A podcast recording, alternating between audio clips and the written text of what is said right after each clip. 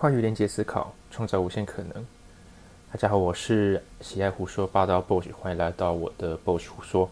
这集比较特别，我可能会用比较闲聊的方式来讲这集，因为前几次我都是会有写文稿，再去把文稿方式把它念出来，然后让听众听听到我分享内容。呃，就是比较是用闲谈的方式来做这件事情。那今天我要讲的内容是关于 gap year。那什么是 gap year 呢？gap year 就是在讲，就是说可能在就学期间，或者是就学毕业后，没有立即到下一个阶段，就是例如说你可能高中毕业了，要跟他读大学，或者是说大学毕业应该去找工作之类的。呃，理论上应该是会这样衔接下去，但是你可能绕个弯，就是把这件事情往后延，可能会空个一年或两年时间去做一些。呃，比较不一样的尝试。其实这件这个东西在外国还蛮流行的，很蛮多人就是利用说高中的毕业之后呢，他可能去外面，可能是国外或者是什么地方去游玩，或者甚甚至是换宿打工之类的，去尝试一下不一样的人生体验。好，那以我自身为例好了，嗯，我先讲一下，我高中毕业的时候是很理所当然，就是去读了。呃，大学。那我的第一间大学呢是海军军官学校。那为什么会读海关？其实是当时候在读高中时候，父亲有一些状况发生，然后迫使我必须去想说要为家里付出一些开销，或者要省成本之类。然后那时候亲戚朋友啊，或者是学校老师、教官呢，都会诶鼓励我去读军校或警校，因为他们是公费嘛。公费的话，等于说你出来是铁饭碗啊，在就学期间你也不用担心你自己的生活费，这样子。嗯，那时候呢，其实因为自自自认为成绩也不是很好了，然后又考了警校跟军校，那后来成绩就是刚好落在军校的那个范围内，那。在军校的生活这边，我就直接略过，我就直接讲到后来为什么我会离开军校。呃，其实，在退伍退军校之前的半年哦，刚好父亲就在那时候离世的。那其实那时候那那一次的打击还蛮大，因为就是说，当时候会读军校，却一部分原因就有可能是为了减轻家里负担，然后呃，也是因为想说父亲因为那时候有需要一些。医药费或者什么，所以，嗯，变得想法上面可能会变得比较，嗯，怎么说呢？会变得比较冥顽不顾，然后不会去思考自己人生规划等等。那经过那半年的思考，其实那时候也是家里有鼓励我去做一些改变，那也有去跟一些人聊天啊，怎么的，那。最后，其实妈妈有支持这个决定，是她觉得，因为这只这是自己的人生嘛，自己的人生不应该就是说为了家里的一些，嗯，可能比较比较困苦的一些环境，造成说你未来可能你限制了你的发展。那因为你大家知道，如果读官校的话，其实它是需要，就是如果你不读官校的话，你是需要付那个违约的费用的。那当时候应该也算是父亲也有帮助，因为那时候我们有保一些保险，等于说父亲之后离开之后有一笔遗嘱年金可以去帮我缴纳那些费用。那也因为这样的原因，就嗯，我就算也没有到后没有后顾之忧，是等于说自己可以比较相对放心的去做我自己的选择，然后去。退出官校，然后另辟我自己的一个下一个人生目标。因为我那时候很肯定的是，官校不会是我在未来的人生规划里面我想要做的事情，可能不会在里面得到我的成就。那另外一点可能会比较现实点，就是那时候其实是，诶，应该是马前忠的还当职的时候，那时候其实就是已已经有在喊一些，呃，要砍军工教，诶，退休金的这件事情。然后那时候其实。多多少少也会担心吧。然后当时有考虑到一些包含说，如果退伍之后，嗯，其实那时候退伍之后应该还算是蛮年蛮年轻的。那退伍之后要找第二份工作，那如果没有一一技之长的话，是不是就相对比较难找了呢？啊，诸多的一些考虑之下，就就决定离开了那个环境，而且再加上其实自己对军校热情没有那么，呃，没有那么大，在这种情况下，其实待下去也会蛮痛苦的。然后那时候的中队长其实也，嗯，蛮赞同我的决定去做这个这个这个决策的。好，然后离开官校之后呢，其实一开始，呃，离开官校，手下面临的就是。是先读大学呢，还是服兵役这件事情？因为毕竟是读完官，没有读完官校，但是你还是要去服一下我的兵役期的。那那时候我的兵役是需要服一年。然后虽然林林总总扣掉高中军训啊，扣掉两年的军校，我还是要当八个月的兵。那那时候呢，刚好有寄那个通知书来，那就是说要去体检。那在体检之前，其实我那时候有去参加一些柔道的课程。那我在官校的时候，其实就是一个柔道社的一个社员。那时候也有去外面参加比赛，这样子。虽然是初学，技术没有很好，那只是单纯是去体验一下那个氛围。那，诶，我退学之后，其实有那一阵子还是有再去玩柔道。那在刚好我体检之前，在。某一次对练的时候，被一个前辈可能在做跪姿的，诶，哦，一蹦谁问他给，诶，就是我在柔道立姿摔器中的一个什么常见的一个摔法。那他比较不一样的是，他是用跪姿的方式去做我的单臂过肩摔。那因为那个前辈相对身高没那么高，然后我身高高的关系，在在这个情况下，他去做了这一个。过肩摔之后，我的右肩是直接往榻榻米上面直接撞下去的。那在那个情况下撞完之后呢，呃，当下是还蛮痛的，是就是虽然当下没有到骨头裂掉的情况，但是那一次就是骑车要回去的时候都会觉得很不舒服。然后隔几天有去看过医生，医生那时候是判断说我的韧带是出了一点问题，那也。因为这样，变成说我必须把兵役往后移，但也不是说完全不服兵，因为他觉得这个可以再去评估，就是再去观察看看，说之后是不是要服兵役。那因为这个这件事情，我又延了半年。那在这半年的期间，你不可能说你都不用工作，因为家里其实还是有一些经济状况。那那时候呢，前后就去做了一些算是零工吧。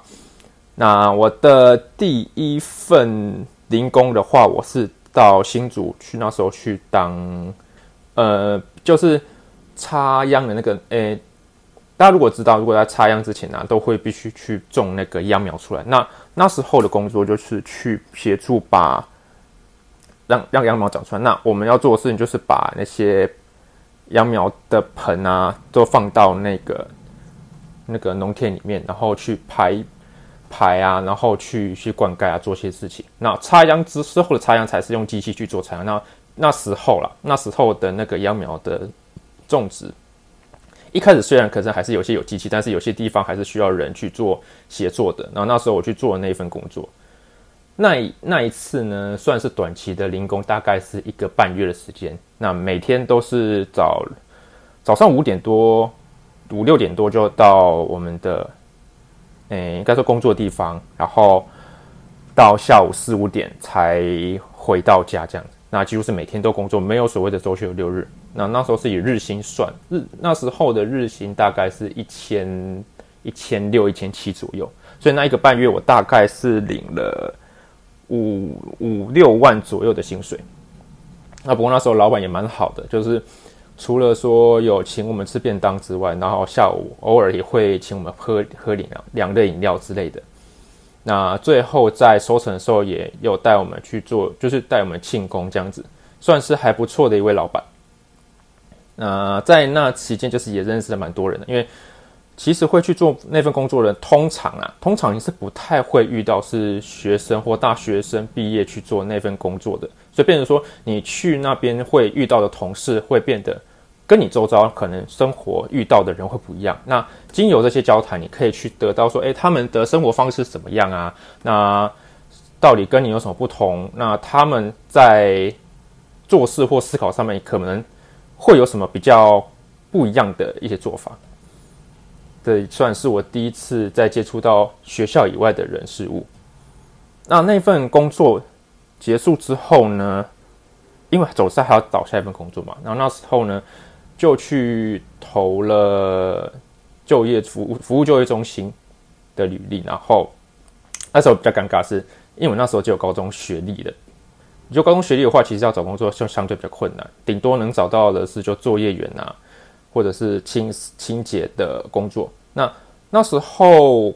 刚好有一个保全公司在征人，是一个外包的保全公司在征人。嗯，有看到的我的履历，就亲自去通知我去做面试的动作。那是我那时候是在一间学校当保全，那那间学校的保全是用外包的方式，所以等于说我们是呃某一间外包交给学校去，应该应该应该说我们并不只属于学校的保全，而是由学校请外包厂商。然后我们再去聘请我们的，那那时候薪水就相对比较低了。那时候薪水大概是一个月，好像也二十一 k，十领二十一 k 不到吧。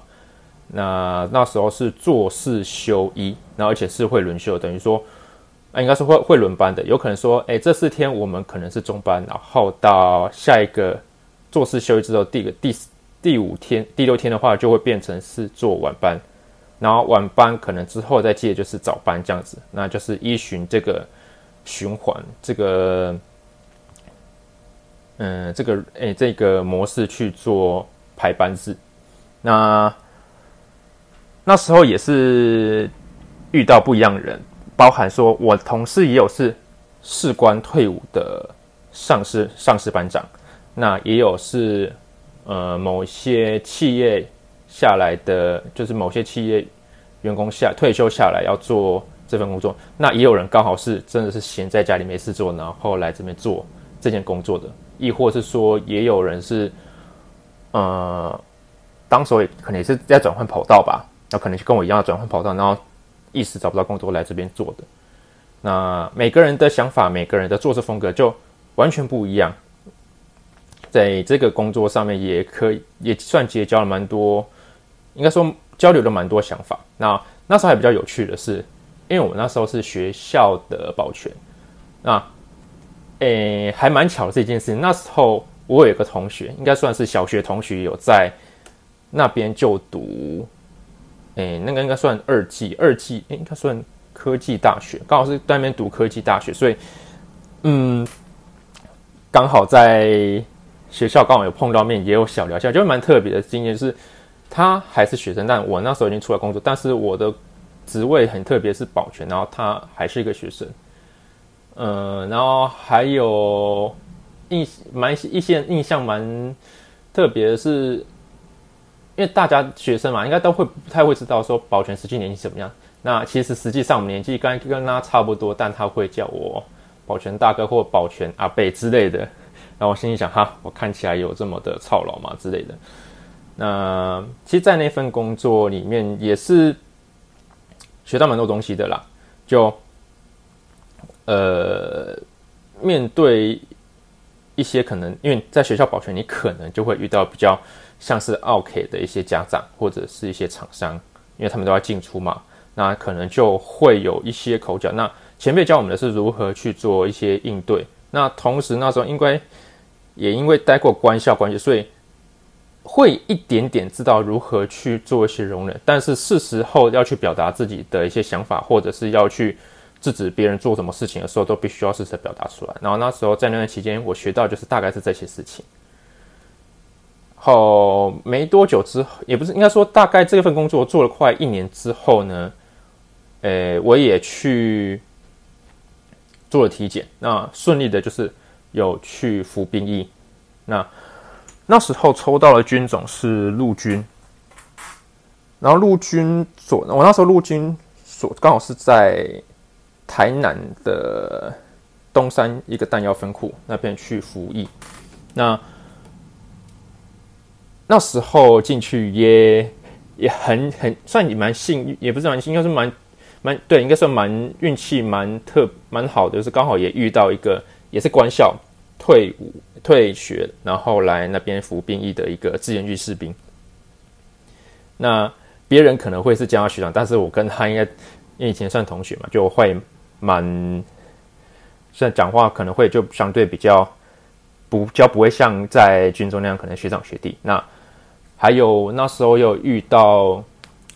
呃，政战学校出来的，应该说，嗯，政战学校对，应该政战学国防大学出来的一个正旗班的学长。那，诶，因为他知道我是正旗班。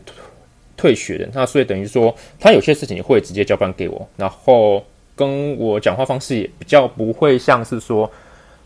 执行官跟兵之间对话，那比较真的在交流上面就比较像是在官校学长学弟之间的那些谈话方式。那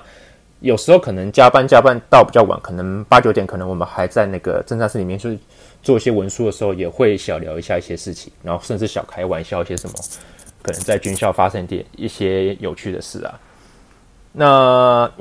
也因为蛮多上士班长或中士班长知道我带过军校，会变成说有时候唱军歌起音的时候都会请我协助，甚至有些军歌他们不会唱，也是请我教他们如何去唱那些军歌。因为那时候刚好又遇到我们要下基地，哎，然后所以那时候对军歌还蛮要求的。甚至有一段期间，便是辅导长不在，就是由我代替辅导长去教，嗯，连上弟兄去唱军歌。然后我那时候也蛮意识到一件事情，是体能好这件事情啊，在军中还蛮吃香的。其实，即使说你的位阶可能比呃学长还要之前，或者是说比一些班长可能位阶没那么高，但实际上。只要你没有做出太雷的事情的话，你班长或者是选不太会去管，因为你体能好，他也无法拿你怎么样。因为以前最常听过就是说，你学长会去抄学弟体能或什么样。但是如果你这遇到一个体能真的比他强很多人，你就算等下操练，他也其实没什么说服力啊，应该这样说。那等于说，呃，除了。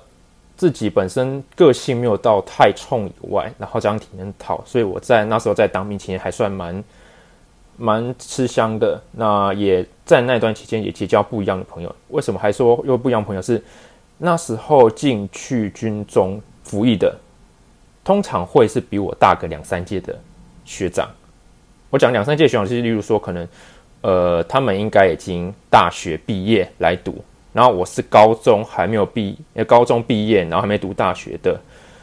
这一两年过去，然后刚好就他们毕业来服兵，那刚好就差了两三年的时间。那那时候刚好也有遇到一些呃四大的学长，那跟他们聊一些有关于他们在就学期间学到的一些呃知识啊，或者是说他们实习遇到了什么东西。那甚至说未来他们的规划什么，也是在那一段期间有去跟他们去做交流。那也是在那个时候呢，我的服役的期间，我去考了我第二次的学测。那学测放，不要特别学是特别还请假去回去考学测。那学测放榜之后，那时候我的第一志愿呢，就是去就去选，我确实选填的在。嗯，大林的一间佛教学校，那我会选那间，其实是那时候就耳闻，那时候的我那时候的指导教授还蛮不错的一个指导教授，他对学生蛮照顾的。那通常在我们资讯科里面，要读研究所以上，才比较会进到实验室去做一些呃实作，或者是说写论文或一些研究这样子。那那个教授蛮特别，他是在我我们大学的期间就会去提早让我们去学这些事情。那我也是当那时候听到这件，哎，这个教授还蛮特别的。然后再加上自己的学测成绩，在那间学校可以去拿到奖学金，然后又可以去海外学习的机会，那我就选了那间学校。之后呢，也因为这样子，变成说我进去大学里面就会跟其他同学不一样，除了年纪年纪上会比别人年长以外，那在思考上面呢，可能就会变得比较没比较有讲成熟嘛，也不太对，就是可能会比较了解自自己需要的是什么东西。因为你在这段期间，也就是我刚才前面讲的 gap year 这段期间呢，可能去历练了不一样的事情，可能是跟不同人去呃交流。那在那些之后，会比较了解知道自己想要什么事情。那其实面对那时候同学，可能他们在一二年级可能会对自己的一些课业啊，或者是一些生活有迷惘，或者是他们其实还是以玩居多的情况下，那我就变得也不算格格不入，就相对会变得比较不一样，会变得比较想去冲，然后会去想多玩一些不一样的东西。例如说，我那时候大一去修了。除了本科的我是去资讯工程以外呢，那也去修了呃传播系的课程，那也去修了生技系的课，那甚至说我们有一些通识通识中心开立的一些比较特殊的学程，我也去修习之外，那可能也一些比较校外性质的自工活动啊，或者是说一些呃比较跨领域思考的一些实作工作坊，我在我也会利用嗯放假的。应该说，放假的期间或寒暑假那段期间去做学习。那除了这些以外，就是我刚才前面有讲到的是，我们那位教授也会利用寒暑假期间，把我们留在学校去做一些特训，包含说去比一些电子、电子电诶、资电类相关的比赛。那也会去带我们，就学长学弟去。的方式来带我们如何去做一些实作了的东西，增进我们自己的不管是打产生的能力啊，或者是说一些实作或问题思考的分析等等。那也因为在那段期间算自己过比较充实嘛，再加上我知道自己没办法再继续演下去，会变成说我会比较往敢往前冲。那几乎我每个学期都会把自己的学分塞得还蛮满的，然后刚好官校的一些课程刚好可以拿来抵这些学分。那在这些呃因素之下，然后让我可以在三年的的时间就毕业，然后去攻读我的硕士。那其实可以从这边再看到，其实 gap year 对我的影响比较。特别上面就不是学业上，是比较像是自己自我思考，呃，自己的生涯规划，或者是在思辨自己该做决定的一些决策上面的一些想法。那有些人会讲说，gap year 就感觉是浪费一段时间，浪费时间、金钱去做一些没有意义的事情。但是对我来讲，gap years 反而是可以重新自我醒思、自我去思考，说我们。到底是要为什么而战？为自己什么东西去努力？一个很重要的一个过程。那其实，在蛮多的学校里面，其实都会看到很多同学啊，或者是现在也蛮多学的。应该说，我现在回去看自己的学弟妹也会这样，就是他们自己可能不知道自己要什么东西。那因为。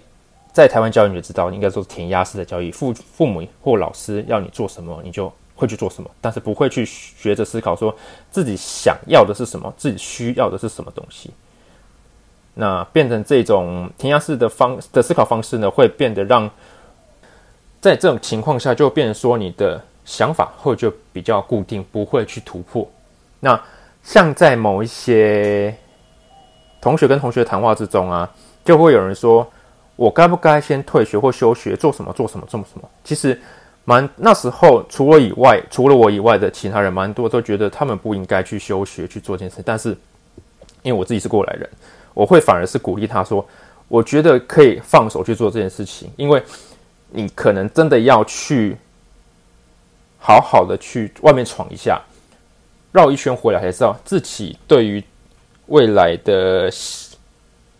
走向啊，可能会比较清楚一点。那甚至说他们转学什么的，或转系这件事情，我觉得都还蛮值。我觉得觉得还蛮鼓励他们去做这件这些事情。因为当发现自己根本是不属于这条路上，或者说你对这件事根本就没有兴趣啊，这边别人变成说你只是因为应付父母而来的，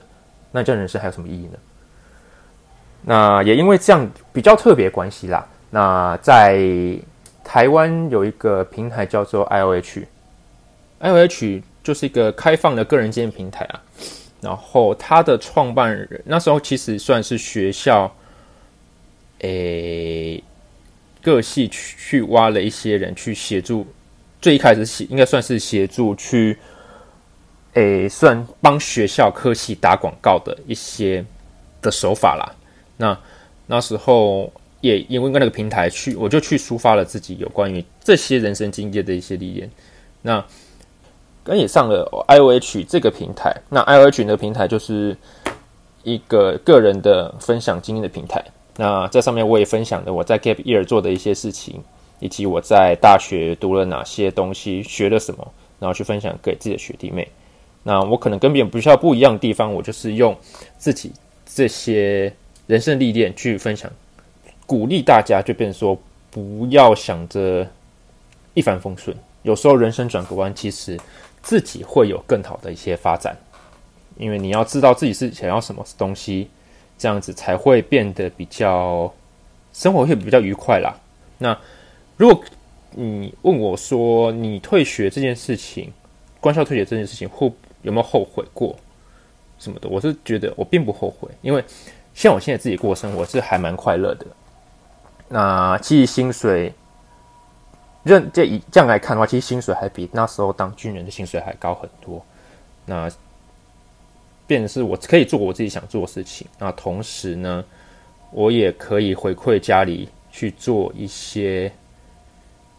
以前做不到的事情。嗯，让每个月我还是可以固定的拨一些钱给，因为现在只剩妈妈在家嘛，那等于说可以拨一些钱给妈妈，然后一个月可能。会大概最少最少会有一个周末会回去跟他陪伴这样子，那算是呃对家里贡献就是回馈应该是有这样子，然后自己也可以把这些费用拿去除了做投资以外，那也可以去做自己想做的事情。那像我现在就玩了很多东西啊，包含运动类的东西啊，那甚至我开始尝试去阅读，或者是说玩现在玩 podcast 这些。其实没有经历过我前面那些经历的话，其实到现在可能也不是这样的我。那我可能现在还是在苦恼着我退伍之后要做什么事情。对，所以 Gap Year 对我的人生的经验就大概是谈到这边。那也分享给你们了解，说 Gap Year 不完全是坏事。那我觉得 Gap Year 对我来讲是帮助我去在人生的。修正上面做了一个很好的过程。好，接下来来到我们这一次的 figure 分享单元。那这一次呢，我可能分享东西不太一样。呃，我这次分享的东西是一双我最近买的越野跑鞋。那你想说，哎，越野跑鞋跟吃素有什么关系呢？那其实。蛮多现在讲的 vegan 啊，它不只是我食物上面会对一些动物会比较诶友善之外，其实我们在制鞋啊、制衣服，或者是说我们在用的一些用品，它讲求的可能都会是对环境友善，然后尽量都不使用动物皮的那种制成，应该说不都完全不使用动物皮的方式去做制作的。那我最近买那双呢，是所罗门的。呃，Thunder Cross 那个越野鞋，那刚好最近也是带着它去爬山。它在刚好是今年所罗门所罗门他们出的一个 Vegan 的一个越野跑鞋。那在舒适上面的话，我觉得还蛮透气的。那在跑步上面，它给我的一些还蛮蛮稳定的安心感的。但只是可比较可惜的是，它是不防水的。它比较因为它透气嘛，所以它相对就是比较不防水。但是我觉得它给我的感觉是舒服、安定。那在我去不管是爬小百岳、去纵走，或者甚至有一次我真的突如其来去跑了，真的是去跑山，那几次经验下来，就让我觉得，哎，这双跑鞋在我去做跑动的时候，可以可以给我很安心的速度的输出。只可惜我那时候体能还没有到。很好，所以变成是说我到后半段可能会相对也比较一点后继无力。不过那双跑鞋，我觉得跑一跑之后，我回来再换去玩玩路跑，会发现自己的肺活量还蛮足的，就变成说我不会像以前在跑 long run 的时候，可能后后半段没力，可是，在玩过越野跑之后，去穿那双鞋去跑过，会会发现，哎，我的 long run 的稳定性、心率也比较好一点。哎，扯哎，话题扯远了。那我应该讲的是，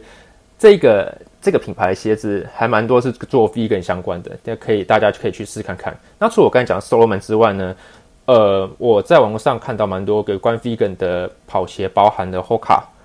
或者是那个 Brooks 这几款，他们都有出一个 vegan 相关的跑鞋。如果未来啊，如果想要去玩跑步，不管是越野跑或路跑，那不妨可以去从这些跑鞋的品牌去查找找看，说有没有适合你的跑鞋，而且刚好又是 vegan 的。那这样子的话，其实对于说环境友善之外，那自己也可以有属于自己的 style 的一些的运动方式。也不用说限定说，我就因为我是 vegan，就我就什么跑鞋不能穿。但是我刚才讲那些跑，其实在呃跑界里面都还算蛮有名的一些品牌。